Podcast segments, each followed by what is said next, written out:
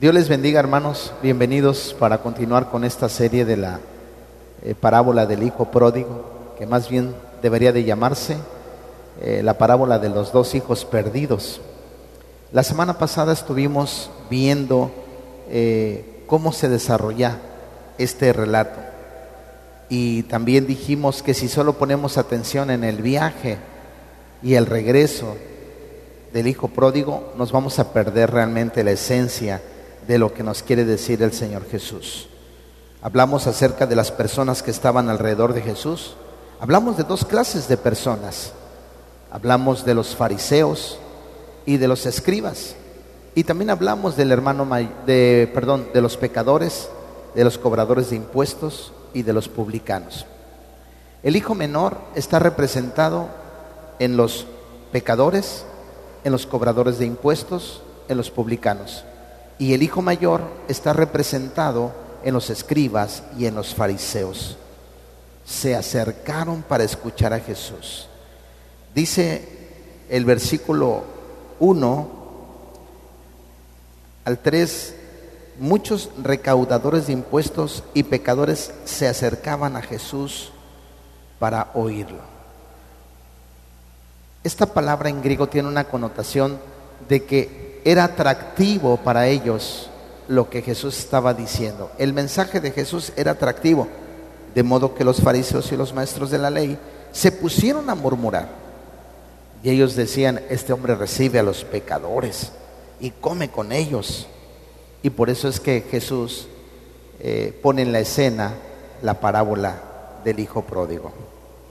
Bueno, estuvimos viendo que finalmente Jesús no estaba con ninguno de ellos dos. No aprobaba ni la postura del hijo pródigo, ni tampoco la del, del hijo pródigo, el hermano menor, ni tampoco aprobó la posición del hermano mayor. De hecho, esto nos refleja dos maneras muy peculiares de alejarse de Dios. Hoy vamos a hablar acerca de el, del plan del hermano menor el plan del hermano menor. ¿Cuántos están conmigo? ¿Están conmigo? Amén. Bueno, vamos a orar. ¿Qué les parece? Padre, gracias por este tiempo. Gracias por la palabra, Señor, que vamos hoy a meditar, Señor. Te ruego que tu Espíritu Santo nos ayude e ilumine nuestro corazón, nuestra mente, Padre, para entender lo que tú quieres decirnos en el precioso nombre de Jesús. Amén. Gloria a Dios. Bueno, eh, vimos por qué las personas no quieren venir a Jesús la semana pasada. ¿Cuántos están conmigo?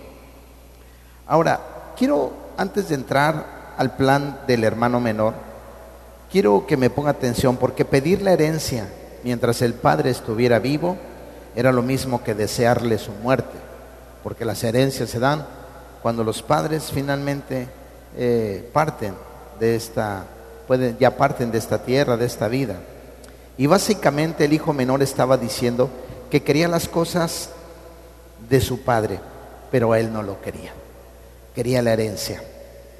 Y bueno, mis amados hermanos, la respuesta del padre es aún más sorprendente que la petición de su hijo porque se trataba de una sociedad regida por un fuerte patriarcado, un fuerte patriarcado donde las expresiones eh, abundantes de deferencia y respeto hacia los mayores y en particular al padre tenían una importancia suprema. El respeto a los padres, a las autoridades, era muy bien visto la irreverencia hacia los padres traía consecuencias graves, pero el padre finalmente accedió a la petición del hijo. Ahora, la riqueza de este padre, hermanos, consistía principalmente en tierras. Y para conseguir eh, una tercera parte de su patrimonio, tendría que haber vendido una buena parte de ellas. Así es que en nuestra cultura ya industrializada, urbanizada y de tanta movilidad, muchas veces no entendemos la relación que tenían las personas con la tierra en generaciones anteriores. Por ejemplo, hay gente que dice, la, tierra inclusive era sinónimo también de vida. La tierra era sinónimo de que yo eh, pertenezco ahí. De hecho, en el Antiguo Testamento, la gente que finalmente se casaba eh, debería tener como posesión tierras, porque tenía que sembrar, tenía que alimentar a su familia. Y así era en el Antiguo Testamento. Y en muchos lugares sigue siendo igual. Así tengo tierra, siembro eh, papaya, siembro melón, manzanas, no sé lo que sea.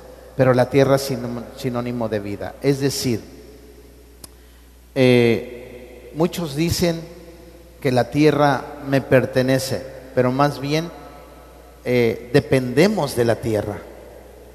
Dependemos de la tierra y le pertenecemos en cierta manera a la tierra. Inclusive polvo somos y al polvo volvemos porque de ahí fuimos formados del polvo de la tierra. En este eh, relato entonces, eh, el padre finalmente tuvo que vender, o el hijo tuvo que vender, dice que le repartió a los dos, les repartió a los dos. Así es que eh, esto resume de manera muy acertada la forma en la que en el pasado las identidades de las personas estaban íntimamente ligadas a los lugares y tierras natales. Perder una parte de la tierra, escucha, perder una parte de la tierra era perder una parte de sí mismo también. El hijo perdió una parte de sí mismo y el padre también perdió una parte de sí mismo. Mis amados hermanos, cuando tenemos una propiedad, ¿qué es más fácil hacer? ¿Vender o comprar una propiedad? ¿Qué es más fácil? ¿Vender o comprar una tierra? ¿Qué es más fácil? ¿O una propiedad? ¿Qué es más fácil, Pastor Gerardo? Vender y recuperar es más trabajoso, es más fácil vender la tierra que comprar una tierra. Y entonces perder una parte de la tierra era perder una parte de sí mismo y una gran parte de la, posición, de la posesión que ocupaba en la comunidad. El hermano menor le está pidiendo entonces a su padre que destruya su vida. Y ojo, el padre finalmente le da por amor a su hijo esa posibilidad. La mayoría de, los que escucharon a Jesús no habían visto a un patriarca del Medio Oriente responder así. El padre soporta con paciencia una tremenda pérdida de honor, así como el dolor de su amor rechazado. Por lo general, cuando nuestro amor es rechazado, nos enojamos. Nos, mucha gente se, hace planes hasta para vengarse. Eh, y hacemos todo lo posible por retirarle el afecto a la persona que nos ha rechazado, a fin de que no nos duela tanto. Pero este padre mantiene el efecto, perdón, el afecto por su hijo y soporta la agonía, la vergüenza, el deshonor. El hijo tenía un plan, el hijo menor. Estamos con el hijo menor. Ahora, llegamos a esta segunda parte, a esta segunda escena. La primera escena es que el hijo pide la herencia.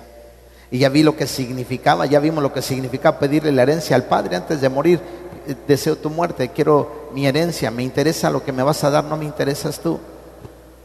Y recuerden que se lo gastó, lo derrochó hasta con prostitutas. Me imagino que por ahí llegaban los mensajeros a su hermano el mayor, ¿verdad? porque su hermano el mayor le dice, este se gasta el dinero, derrochó hasta con prostitutas, se fue a divertir y vivió una vida loca. Pero bueno, llegamos a esta segunda etapa donde hay un plan del hermano menor. Él ya vivió toda la calamidad, él ya anhela las algarrobas de los cerdos, él ya estaba viviendo la escasez y la hambruna de aquella ciudad. No había trabajo, no había comida, había escasez. Entonces, nos instalamos en la segunda escena. La primera escena ya pasó, le dieron eh, su herencia, se la gastó, la derrochó. Ahora llegamos a esta segunda parte. El hijo se marcha a un país lejano y despilfarra todo lo que tiene debido a su estilo de vida desenfrenado. Cuando está literalmente, porque esto es de verdad literalmente, revolcándose en el lodo, en el fango con los cerdos, recapacita. Como que vuelve de repente en sí. Dice, wow. Y elabora un plan. Primero se dice a sí mismo, si ustedes ponen atención en el rato, el primero se dice a sí mismo, el primero se dice a sí mismo. Después de que había despilfarrado todo, empieza a pensar y se dice a sí mismo que regresará donde su padre, a la casa de su padre, y reconocerá que se ha equivocado. Ojo, el hijo menor está representado por los pecadores, publicanos, los cobradores de impuestos. Estamos con él ahí. Y dice, si se recuerdan, en el capítulo este, 15, en el 1, en el 2 más o menos, dice eh, que se acercaron para oír a Jesús. Esa palabra significa, fueron atraídos por su mensaje. Era atractivo lo que Jesús decía. Por eso podemos decir que Jesús, la diferencia en que Jesús no es igual a ningún otro iluminado es que muchos decían, y cuando se sentían atraídos, ¿con qué autoridad habla este hombre? Ninguno había hablado así como él. Y no hay ni habrá. Pero se sorprendieron. Entonces los publicanos y los pecadores se acercaron a Jesús. Eso significa fueron atraídos por Jesús, por Jesús podrían seguir en su trayecto, pero algo los paralizó que se quedaron escuchando a Jesús. Y recuerden que los publicanos, pecadores, cobradores de impuestos, por su por el hermano menor. El hermano menor entonces recapacitó, pensó y dijo, regresaré a mi padre. Reconozco y reconoció que se había entonces él equivocado. Y pensando qué va a hacer, pues dice, reconoceré que me he equivocado y que he perdido el derecho a ser su hijo. Ahora pongan atención aquí porque vamos a hablar de lo que es un jornalero y un trabajador en la casa. No es lo mismo. Y muchas veces yo mismo llegué a confundir al jornalero con un trabajador. Y ahorita les voy a explicar la diferencia de un jornalero y un trabajador que estaba ahí en casa. Porque eh, el padre tenía trabajadores.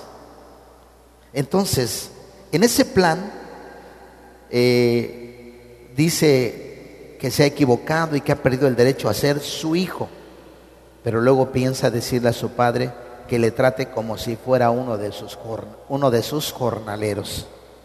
Esta es una petición muy objetiva, muy específica. Es decir, trátame como a uno de tus jornaleros, por favor.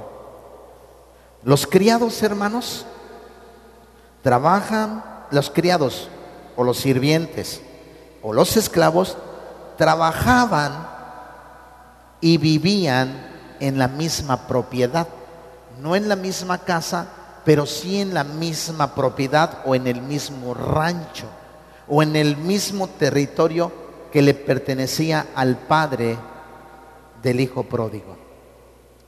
El trabajador, el sirviente, ahí vivía, ahí se levantaba en las mañanas y hacía su trabajo, terminaba su tiempo de trabajo y se dirigía otra vez a su casa. Vivía dentro de la misma propiedad.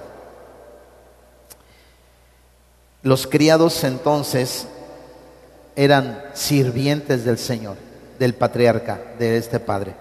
Pero los jornaleros, escuche, eran varios tipos de proveedores. Los jornaleros eran varios tipos de proveedores y eran artesanos que vivían en aldeas cercanas de la localidad y ganaban un jornal. Ganaban un jornal.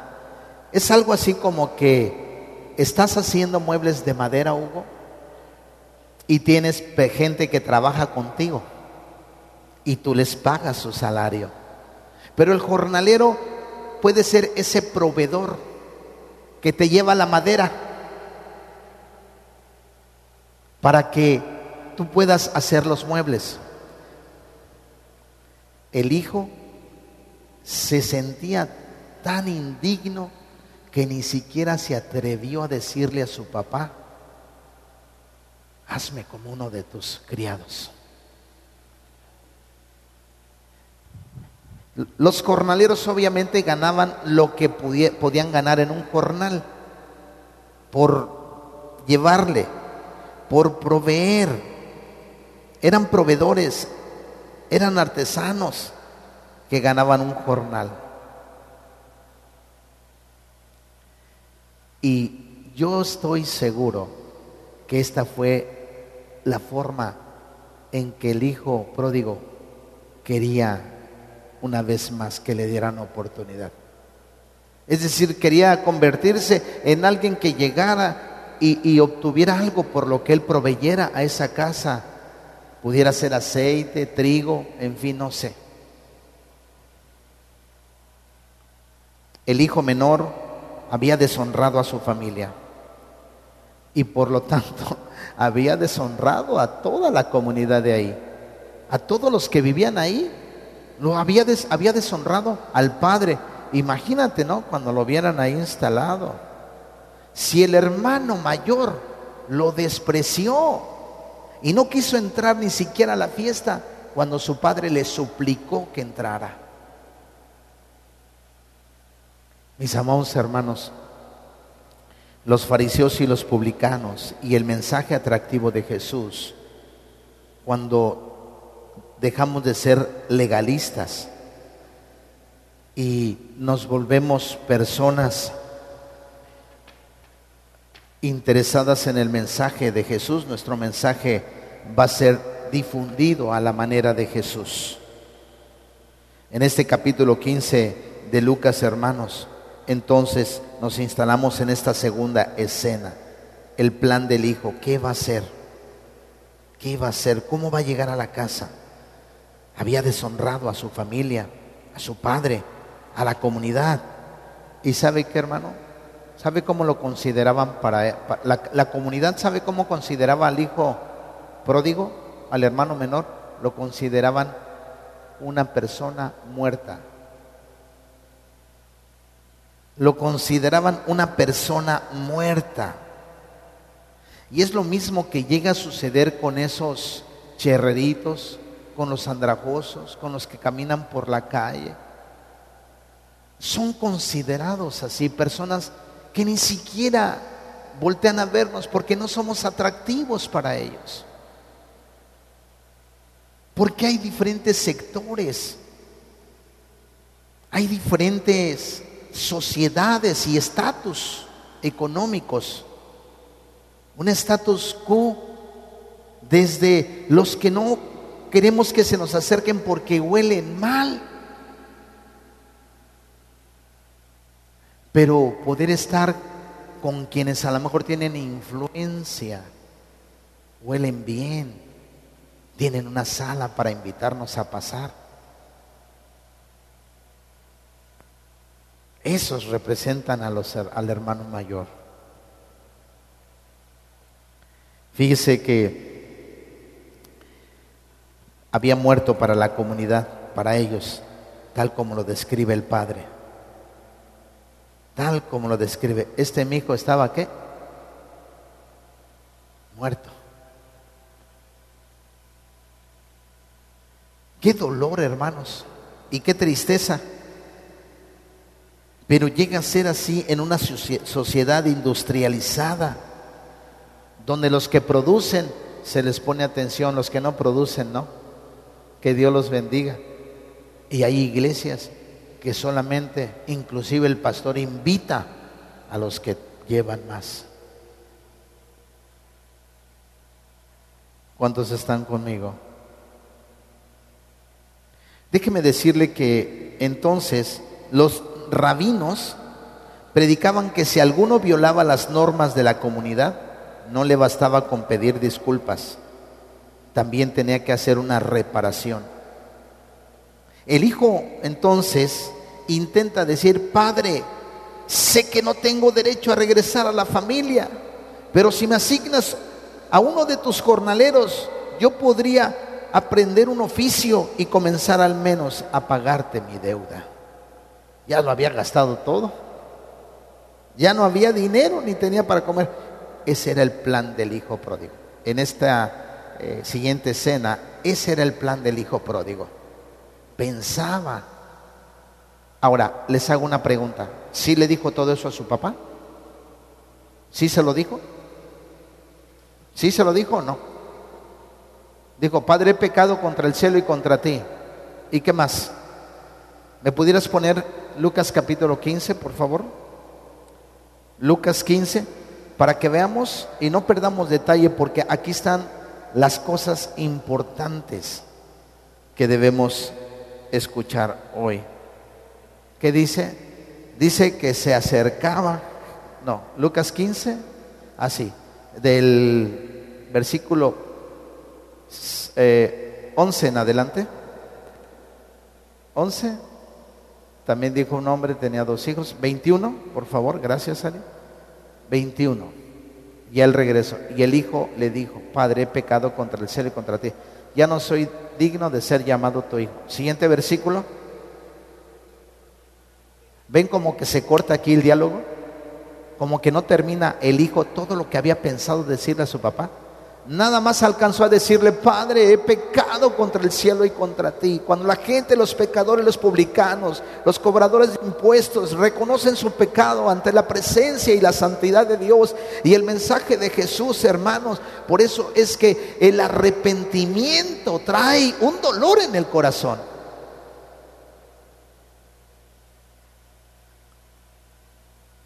Solamente le dijo, Padre, he pecado contra el cielo y contra ti ya no merezco ser llamado tu hijo. Inmediatamente el padre se ve que lo interrumpe porque él había pensado, ya había planeado lo que le iba a decir a su padre. Y le dice, padre, pero el padre dijo a su siervo, sacad el mejor vestido, vestirle, poner anillo en su mano, etcétera, etcétera. Se interrumpe el diálogo. El hijo intenta decir, padre, sé que no tengo derecho a regresar a la familia, porque eso era lo que le quería decir, hazme uno de tus jornaleros. No dijo, hazme uno de tus sirvientes, hazme uno de tus jornaleros. Ese era su plan. Y ensaya su súplica en la porciga ahí de los, en el chiquero ensaya su, su súplica. Ahora, aquí finalmente cuando se siente preparado para el encuentro, emprende el viaje de regreso a la casa. Y aquí estamos en la tercera escena dramática. El hijo menor se acerca a su casa, su padre lo ve y corre, corre hacia él. Me llama la atención de Esaú y Jacob. Tenían 20 años de no verse y cuando lo ve Saúl, corre y lo abraza y lloran. Y lloran los dos. El abrazo del perdón, el abrazo del amor, el abrazo de, la gracia. El padre entonces ve a su hijo. Ahora vean porque esto no es común en los patriarcas del Medio Oriente. Esto no lo hacen los patriarcas. Un joven puede correr y levantar sus vestidos y a correr. Pero dice la palabra que su padre lo ve y corre y corre hacia él. Y por regla general los patriarcas distinguidos de Medio Oriente no corrían.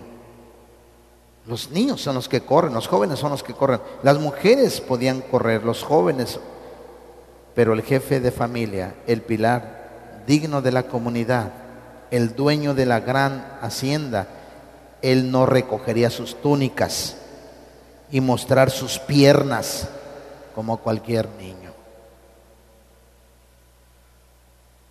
Sin embargo, este padre lo hizo.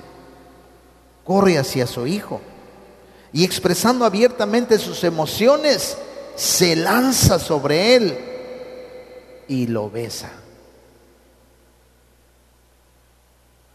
Es casi seguro que esto debió tomar por, sorpresa a, a este hijo menor, Hugo.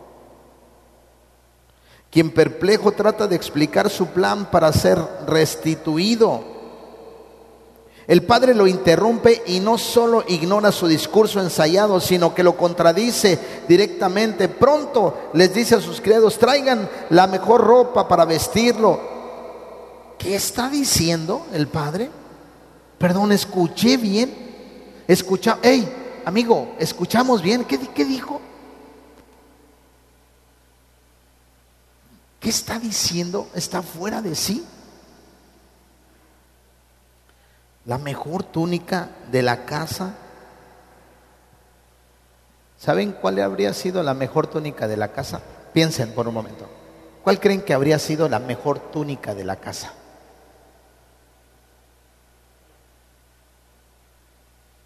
¿Cuál habría sido la mejor túnica de la casa? Dijo la mejor túnica. La del Padre. la del Padre, porque no podía ver entre los patriarcas así era. La mejor túnica de la casa habría sido la del propio Padre. Y esa es una señal, ojo para ti, inequívoca de su posición restaurada en la familia. El Padre está diciendo, no voy a esperar hasta que hayas pagado tus deudas, no voy a esperar hasta que te postres debidamente no intentarás recuperar de nuevo tu lugar en la familia, simplemente te voy a recibir. Voy a cubrir tu desnudez, tu pobreza y tus harapos con las túnicas de mi posición y mi honor. El Padre entonces ordena a los criados o a los jornaleros. ¿A quién ordena? a los criados que preparen una fiesta de celebración con el ternero más gordo. Bueno, ya tenemos un recibimiento extraño, pareciera ser inapropiado, que sorprendió seguramente al hijo menor. Ya tenemos la mejor túnica. Ahora el ternero, el becerro más gordo, porque cuando se celebraban las fiestas, normalmente la carne era para los mejores momentos. ¿Cómo podría Gaby ser ese el mejor momento? Como que está fuera de sí todo esto. El padre ordena a los hijos que preparen una fiesta para celebración con el ternero más gordo como el plato, el plato principal. Ojo, tengo un libro que se llama Vida y Costumbres de Tierra Santa y por eso pude redescubrir muchas de estas cosas. Porque en esa sociedad la mayoría de las comidas, Gerardo, no incluían carne. Pues era un lujo que costaba dinero. La carne solía reservarse para fiestas y ocasiones especiales. Y no había carne más cara que la de un ternero gordo. Esa era, la carne más cara. Ojo, llega la túnica. Hacen la celebración. El ternero más gordo. Hacer este tipo de fiestas era algo que sucedía solo escuchen de veras, ¿eh? en contadas ocasiones. Chequen la historia del pueblo de Israel. En contadas ocasiones. Y era probable que toda la aldea fuera invitada. El rumor se propagó con rapidez y pronto se celebró una fiesta con todas las de la ley, con música. ¿Con qué más? Con baile Todo ello para celebrar el regreso del hijo menor a la vida, a la familia y a la comunidad. ¿Qué escena, hermanos? Si echan a volar un poco su imaginación y tratan de armar el cuadro ahí, hermanos, esto sería para una película de Hollywood. Después en otra escena, el padre aún tiene que lidiar con la condición espiritual mucho más complicada, ojo, y venenosa con su hijo mayor. Pero el primer, en, el primer, en la primera escena ya desafía la mentalidad de los hermanos mayores con un mensaje sorprendente. El amor y el perdón. El amor y el perdón de Dios pueden absolver todo tipo de pecado, de fechoría. No importa quién seas, no importa qué has hecho, no importa si has oprimido deliberadamente, si has matado a personas o cuánto has abusado o cuánto hayan abusado también de ti mismo. El hermano menor sabía que en la casa de su padre había abundante comida. Y hay algo bien curioso, no sé por qué Dios a lo mejor dignifica a las familias. Cuando llegan los hijos menores casados, pero siempre a, a lo mejor algún taquito ha de haber en tu casa, con coquito para ti. En la casa de Goyita de haber algún taquito. En la casa de Doña Nico. menos en la casa del pastor, es cierto. El hermano, fíjese, el hermano menor sabía que ahí había comida y había comida de sobra. Pero él también descubrió que había gracia de sobra. No hay, escuchen, no hay mal que el amor del Padre no pueda perdonar y cubrir.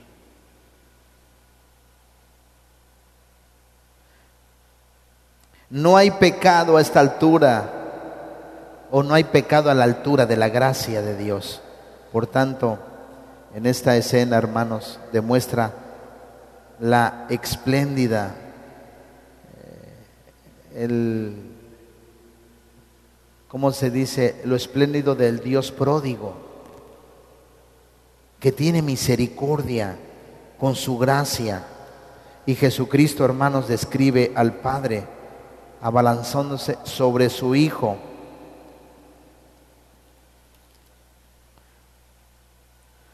con amor, no solo antes de que tenga la oportunidad de enmendar su vida y demostrar un cambio en su corazón, sino incluso antes que pudiera pronunciar su discurso completo de arrepentimiento. Nada, ni siquiera la más humillante contrición merece el favor de Dios. El amor y la aceptación del Padre son absolutamente por su gracia, gratuitos.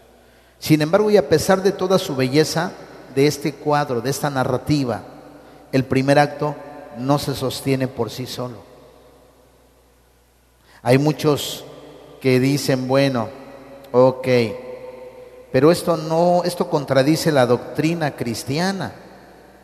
No se menciona la expiación del pecado, no hay necesidad de que de un salvador que pague por los pecados de la cruz. No, Dios es un Dios de amor universal que nos acepta cuando nos ha llamado así como estamos, sin importar lo que pasó. Hermanos, nada más pónganse a pensar en su propia vida. No estábamos perdidos y no quiero llevarlos a... Pero qué cosas perversas. Finalmente hacíamos. Esa era nuestra vida. Hacíamos cosas que ni siquiera nos atrevemos a decirlas.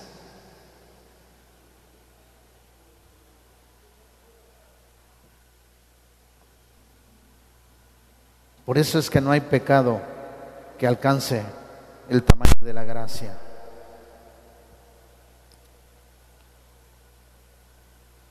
Si ese fuera el mensaje de no hay expiación, no hay Salvador, etcétera. Jesús había terminado la narración en este punto, pero no lo hizo, porque el mensaje no termina ahí. Aunque pareciera Y la primera parte nos muestra la gratitud de la gracia de Dios. El segundo, eh, después en otra escena nos muestra el alto costo de esa gracia y el verdadero clímax de esta historia.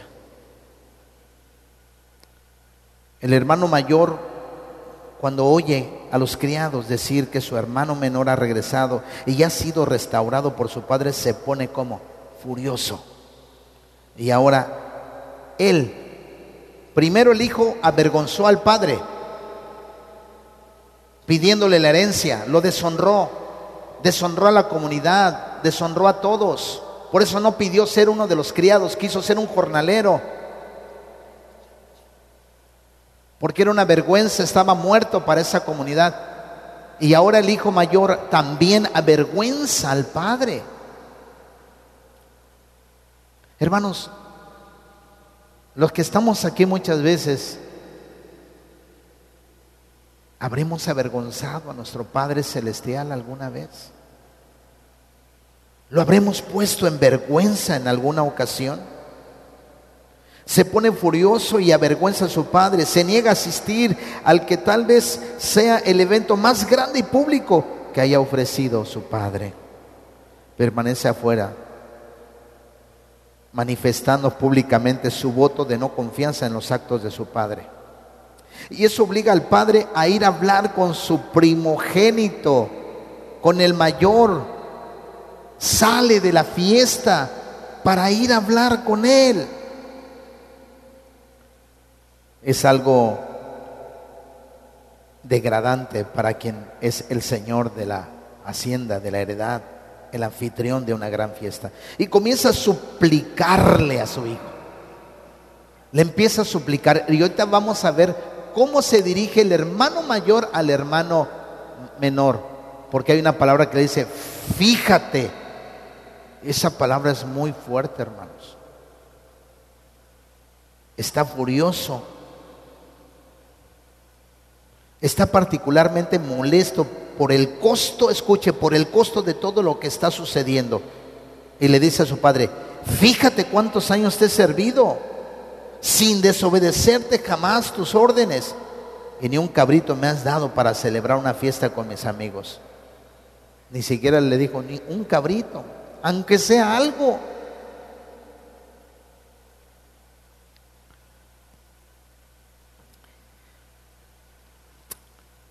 Pero ahora llega este hijo tuyo, este hijo tuyo, fíjate, pero ahora llega este hijo tuyo que se ha despilfarrado tu fortuna con prostitutas y tú mandas matar en su honor el ternero más gordo.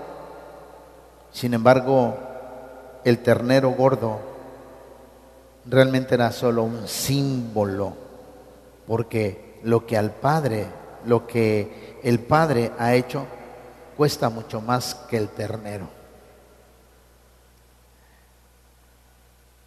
El aceptar de nuevo a su hijo menor en la familia lo ha hecho heredero de nuevo, con derecho a la tercera parte de las riquezas de la familia que ha disminuido de forma considerable. Es decir, se ganó su tercera, se gastó su tercera parte.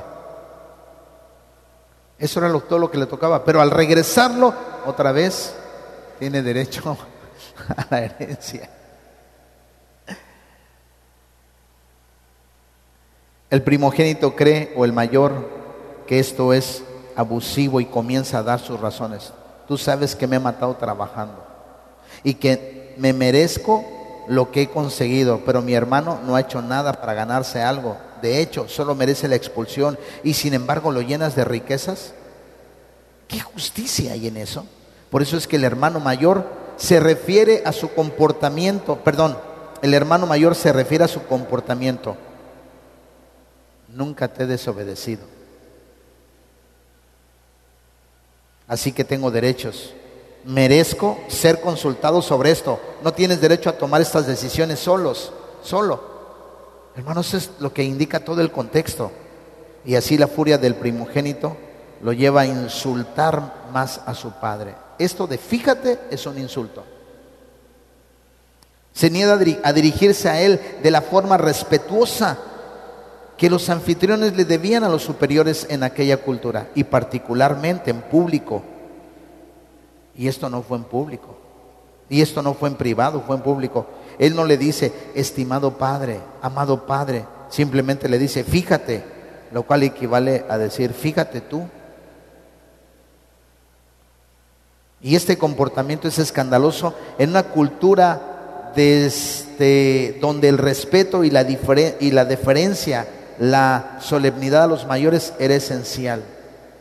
Ese era un, hermanos, eso era un equivalente actual. El equivalente actual sería un hijo que escribiera unas memorias donde revelara detalles tan íntimos que destruyera la reputación y la carrera de su padre es el equivalente a un hijo descubrir o escribir unas memorias donde revelara detalles tan íntimos para destruir la reputación y la carrera de su padre. Finalmente viene el desenlace. ¿Cómo responderá el padre a la rebelión abierta ahora de su hijo mayor? ¿Qué hará? Un hombre de aquella época y lugar podría haber deshonrado a su hijo en el acto. Sin embargo, el padre responde de nuevo con una ternura asombrosa, Hijo mío. Así inicia. A pesar de que me has insultado en público, aún quiero que asistas a la fiesta. No voy a repudiar a tu hermano, pero tampoco quiero hacerlo contigo.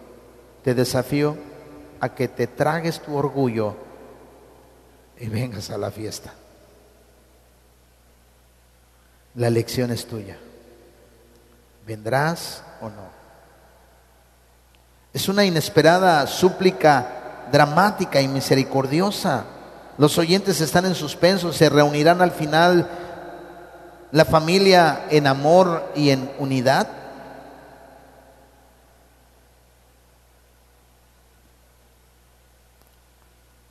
Wow. Qué cuadro también. Mientras todos estos pensamientos pasan por nuestra mente, la historia termina. Ahora, una pregunta. ¿Por qué Jesús no concluye la historia y nos dice qué sucedió? ¿Qué sucedió? ¿Están conmigo? Porque el verdadero público de esta historia. ¿Saben cuál es el verdadero público de esta historia? ¿Y saben a quién apunta esta historia? No la concluye por esta razón, hermanos, porque en realidad el verdadero público de esta historia son los fariseos y los escribas, son los hermanos mayores.